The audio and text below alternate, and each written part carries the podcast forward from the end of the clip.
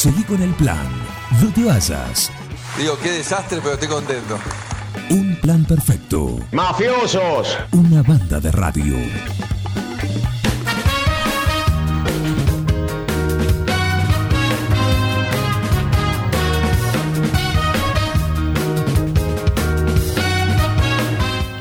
...11.36, sí, y seguimos acá en esta mañanita apretada que tenemos en un plan perfecto. Como todos los jueves lo tenemos a él, Chetti, a Guillermo Maineri, que estamos recorriendo su historia, sus anécdotas entre vinilos, música, fiestas, parlantes, equipos. Así que le damos la bienvenida al episodio de este jueves. Buen día, Chetti, ¿cómo va eso? Buenos días, aquí estamos en el episodio 4. Episodio 4, así es. Muy bien. ¿Cómo andás? Perfecto, todo, todo bien, bien, gracias a Dios, bien, recuperando el estado físico. Perfecto, perfecto. Bien, bien. Eh, ¿Por dónde seguimos? ¿Qué tenemos para ¿Por hoy? segui- Sí, hoy tenemos algo lindo, lindo porque es cuando se empieza a gestar eh, de lo que habíamos quedado, de, el nombre El Yeti, ¿no es cierto? De, de- de ver eh, algo con fuerza, algo con, con, con futuro explosivo. y les mando un saludo a los, los chicos del grupo de DJ que preguntaban Sí. cómo empezó el Yeti. Bueno, tan amable el, el Lassi les mandó los tres capítulos anteriores, así que más o menos ya están en, en conocimiento. Están en tema, claro. Y- sí. Claro, y entonces este, en, corrían los años 72, eh, eh, era muy incipiente la- lo que era hacer DJ, Ujú. muy incipiente. Mm, Se pasaba música con una sola bandeja y se terminaba el tema que se elegía y se levantaba el pick-up, se sacaba el disco, porque eran automáticos, lo- la mayoría de los, los tocadiscos eran con cambiador, los Winco, famoso, que hablábamos con Vengo a hacer eh, la, la otra, en el otro eh, programa. Sí. Y, y bueno, así que se hacían así. Yo hice varios años, se- 72, 73, 74, hasta el 74, con equipos prestados, equipos de guitarra, de bajo, conexiones, viste, Eh, yo estaba en, la- en la electrónica, entonces eso me ayudó, me ayudó muchísimo a investigar, a siempre quise ir en, la cresta de la ola, en lo nuevo, en lo, mejor, y por eso el nombre de Yeti, porque era eh, querer superar eh, el, el abominable hombre de las nieves, el abominable hombre del sonido. Superar, este, claro, superar el sonido de las orquestas eh, de esa época, porque las orquestas de esa época, el bajista tenía su bajo, el guitarrista su guitarra, y el de, la, de voces, el cantante, tenía un equipo de voces. Que Claro, todo- cada uno con lo famoso- suyo. Claro, famoso Weston, eh, eh, acá a nivel nacional, ¿no? Que venían con dos columnitas de, parlantes de ocho, este, que se ponían una de cada lado. Este, y, y bueno, yo ahí viendo un baile dije yo, bueno, eh, esto era de 100, que era un equipo monstruoso, yo lo tengo que superar. y bueno, así, así fue, empecé a, empecé con 20 watts, este, después, después de los equipos prestados, porque era un, un combo de cosas, ¿no?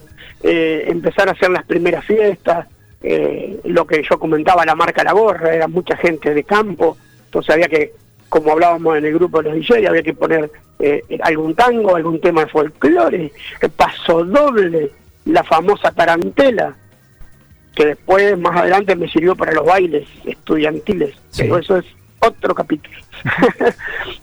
Así que, y bueno, yo como era mm, incipiante técnico en electrónica, que ya me había recibido en el 72 en, la escuela nocturna, y, estaba con Porati, ahí ya después de ahí este, me fui a un local que era de mi papá, en Mitre y Heredia.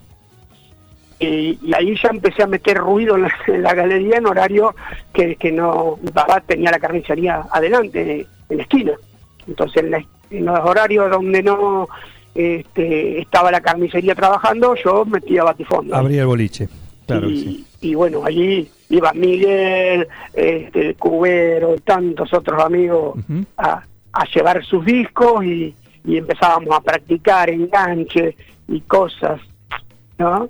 Ahí empezamos con, con los primeros eh, bailes estudiantiles. ¿Y quién fue tu Este, maestro en esas técnicas? ¿O en quién te basabas? Para los quintos. O sea, ca- cada quinto organizaba su baile, no, no era un- una semana del estudiante, no era los estudiantes unidos, este, era separado.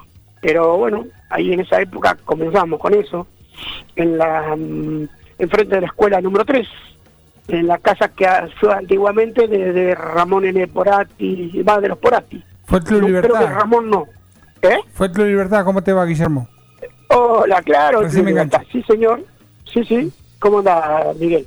Eh, Guille, lo Estamos que, en la- época. Guille, lo que contabas vos, que en algún momento era un entretenimiento, era una salida de por sí ir a escuchar discos. Sí, sí, sí, sí, sí. Sí, sí, nos juntábamos ahí a escuchar. Es más, vos te acordás, Miguel, que escuchábamos de, de, de Creedence haciendo Choclin, Sí. el tema que lo poníamos dos o tres veces en, en el rato que estábamos juntos, duraba 15 minutos, Era todo un lado. todo un lado. Es igual que eh, Sunny o algún otro de, de Johnny River. Johnny Rivers, ¿sí? hay, hay, hay otro tema larguísimo que, que lo cantaba en Whisky a Gogó, no me acuerdo si era ese. Sí, sí. Eh, el tipo lo cantaba en, lo- en los pubs, este, que tampoco eran recitales, los pubs como empezaron los Beatles, en pubs. Eran las primeras grabaciones en vivo. Claro, sí, sí, o sea, eh, en, en- en Inglaterra y en Estados Unidos estaban en esa onda y nosotros eh, copiábamos algo de lo que llegaba de allá. Este y, y- y bueno, ahí, ahí estábamos, tratando de, de, de ver qué era lo que le gustaba a la gente. Y bueno, eh, los Beatles eran uno de esos, Creedence era otro. Creedence pegaba Así más que, que- los Beatles en general. Claro, Sí, sí, sí. sí. Sí, porque era música más country, más, más campechana. Más entradora. Claro. Sí, más divertida, diría. No, si hay alguien que le gusta Creedence y los Beatles, la verdad que el doctor eh, Santiago Pérez es alguien que, eh, bueno, creo que tiene pósters todavía. Tiene la colección. Tiene toda la colección, ni hablar, ni hablar las rarezas que tiene. Y aparte los pósters que tiene colgados, eh, bueno, le encanta, es alguien que le encanta, un fanatismo, Dos estilos que le gustan. claro. Guillermo, vos contaste que en la galería Dimitri Heredia y después paradójicamente hubo otro amigo reparador ahí también. Otro técnico. Sí, sí, La sí, nada más en el, lo- En el en local el de local frente. de... Claro, del- no, no, en el local que era de la carnicería de mi papá. El de frente. Va, sí. ahora tiene los tres locales. Está, está, sí, está, se, ha, se ha expandido. eh, El amigo Pradeli. Claro, yo tenía el, el último local. Era como el, del- el que no quería nadie. No, claro, pero eh, yo era para reparar cosas de electrónica que me puse ahí, eh, en, en incipientes, ¿no es cierto? Grabadores, radio. Eh, Te venía bien la locación ahí. el lugar. sí, sí. No era necesario la vidriera. No, no, no, no, no era necesario. este, ya en el 76 estábamos, tengo un cassette que te mandé una fotito, Sí. eh, estábamos queriendo hacer las primeras grabaciones. ¡Pah! Me emociona tanto. Ahora lo vamos a, a, a ver si lo podemos escuchar eh, más adelante con Miguel y podemos, no, sé- pasarlo a, a- a la computadora, poner un, un pendrive porque Ver qué tiene. y claro, para ver qué tiene. Porque ya- yo ni me acuerdo. Lo que sí me acuerdo que lo grabé con un grabador de un cliente y que las correas estaban estiradas, pero no había correas de repuesto todavía. Mm, Este, después empezaron a venir eh, cuadradas eh, o planas, pero esas eran, eran redondas. la- la- los primeros venían con correas redondas. Y patinaba la correa y cambiaba la velocidad de la grabación. Claro. se venía abajo o se, y yo le ponía un, un líquido que eran todos inventos caseros de alcohol y resina y cuando le pasaba el líquido agarraba más torque Tenía y se pasaba de revolución el, el grabador o sea que se va a escuchar en esa grabación las variaciones. venir abajo la velocidad y de repente irse más alta porque eh, eh, calculá que el grabador estaba sin las tapas, sin las cachas, sin nada, todo medio desarmado, así hacíamos las primeras grabaciones. Este, eh, los, los primeros parlantes míos este, los ponía en el suelo eh, para escuchar música y veía que, que uno iba para adelante y el otro sonaba bien si lo ponía al revés. Y no sabía por qué era, hasta que un día aprendí que el parlante tenía polaridad. Ajá. Fue, fue un descubrimiento. todo me Te cambió la vida, te cambió la vida. ¿sí? Claro, porque ahí los dos después tiraban para adelante. Claro. Ya aprendí. o sea, eh, era así, ¿viste? Guille, vos contaste en algún momento y me sorprendió, yo no lo recordaba, parlantes sin imán. Claro. Lo- me cargaba el, el, eh, el pato Moncilla si, si había tenido parlantes sin imán con bobina, con una bobina que era el que hacía el campo magnético para que la bobina móvil eh, pudiera funcionar y entonces así salir el sonido. Yo no lo Los primeros recordaba. eran, claro, eh, eso era un invento que venía de las radios a, a batería, que después fueron eléctricas, y ahí fue cambiando, eh, en esa época, antes de las radios a transitores, el de imán eh, fijo, Ya, ¿no? con, ya con imancito de atrás. de, de hierro, claro, pero las, las anteriores eh, eran así, tenían un transformador que iba con ciento y pico de vol, y el que no sabía metía el dedo ahí, le metía una patada, te cuento. O sea, había que hacer con un buscapolo. Claro. Para saber dónde ponía el dedo. Y esos aparatos vos los tuviste, Eh, claro, no los usé como yo. como que. ¿no? Lo, lo, lo usé para hacer pruebas y de, la- de las radios que desarmábamos con Porati, este, pero no, no, no como, como que no, porque el primer amplificador eh, que hice valvular eh, ya tenía un parlantito de- de una radio eléctrica que, que no funcionaba más y que ya venía con imán. Claro. Este, y, y los primeros que, que tuve yo eran dos parlantes de 8 pulgadas, marca EMAVE, que era una marca en esa época bastante conocida, Nacional. nacional, ¿sí? Este, y eran de 8 pulgadas y lo, lo ponían en el suelo porque no tenían ni caja. Una miseria. Bueno, vos Después contaste, vinieron los... vos contaste, Después vinieron los- Sí, vos contaste lo, lo de la potencia, porque eran la válvula, pero eran potencia, cuando vos decís 50 watts, eran reales. no, claro, pero ah, no, aparte no eran de 50, eran de 15 watts. Claro. Pero con No, 15, no, no. con 15 reales hacías campaña. Sí, sí, sí, claro. Y yo mi primer los cumpleaños, eh, en la primera plaqueta que armé eh, fue de 20 watts. Con los parlantitos que vos te acordás que tenían la calcomanía del santo. Uno, ya, ya, ya había cajitas, ya había baffles, ya había de todo. Claro, y lo- los compré hechos, que no me acuerdo a quién se los compré. Pero los compré hechos. Y, y Y los bueno, armaste. con, con e- con eso empezamos a hacer las primeras fiestas ya con equipo mío. Todo equipo ¿No? propio. Ya empezaba a hacer la leyenda del Yeti. El monstruo del sonido. Sí, a- apuntando a la potencia de 100 watts. Por supuesto. Guarda, Por- guarda. Por supuesto. Por supuesto. Ya vamos a llegar a eso. ¿eh? sí, sí, sí. Ya vamos a Con llegar de- a, a los 100. con- claro, con eso de 20 watts, este, hice un, un- un el primer casamiento que tengo foto. Este, ¿A dónde fue? ¿Te acordás? sí, en las Nazarenas. Las Nazarenas. Las Nazarenas. Claro. Claro, pero esa foto tiene 20 anécdotas juntas la foto. Ajá. La, la foto tiene 20 anécdotas juntas. Juntalas. Que la vamos a desglosar con más tiempo. Exactamente. En La, el próximo. la semana que viene, ¿sí? Sí, sí. Con esa foto. Eh, y- Arrancamos. Y le contás, y contás la- las anécdotas. Sí, sí. Guille, Mandá el tema no a Juan querido. ¿por qué este tema? ¿Por qué este tema de los Beatles? Obladio Oblada. Y porque, o sea, eh, era la época de empezar a hacer eh, fiesta, de, de divertir a la gente, ¿no es cierto? Y, bueno, cuando la, la, pista lo requería, porque al, principio los cumpleaños eran una cosa muy complicada para mí entender. Eh, yo iba a hacer un cumpleaños y servían toda la comida y la gente comía en una hora, lo que sea.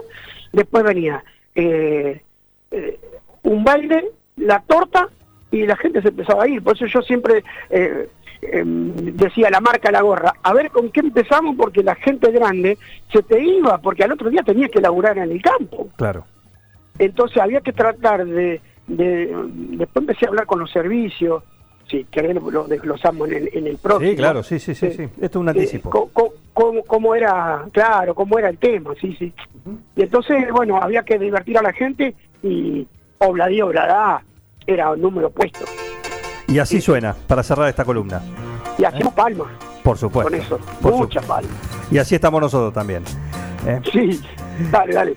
Un gustazo y hasta la semana próxima, Yeti. Un abrazo a, a todos los amigos de todos lados, de Quiroga, de Entre Ríos, de Necochea, Pero por favor. los locales DJ, a todos, a todos. De Rosario, uh, Uh, me bueno. mandan de todos lados.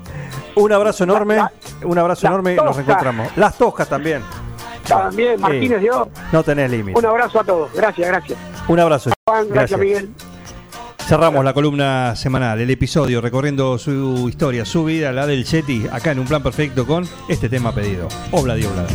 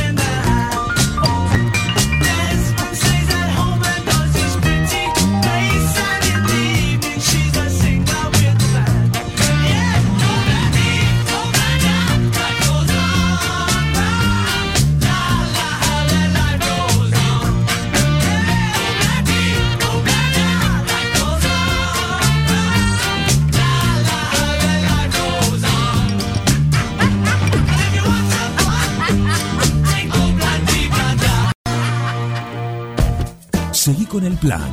No te vayas. Da ganas de venirse a vivir acá. Un plan perfecto. Una banda de radio. Crack total.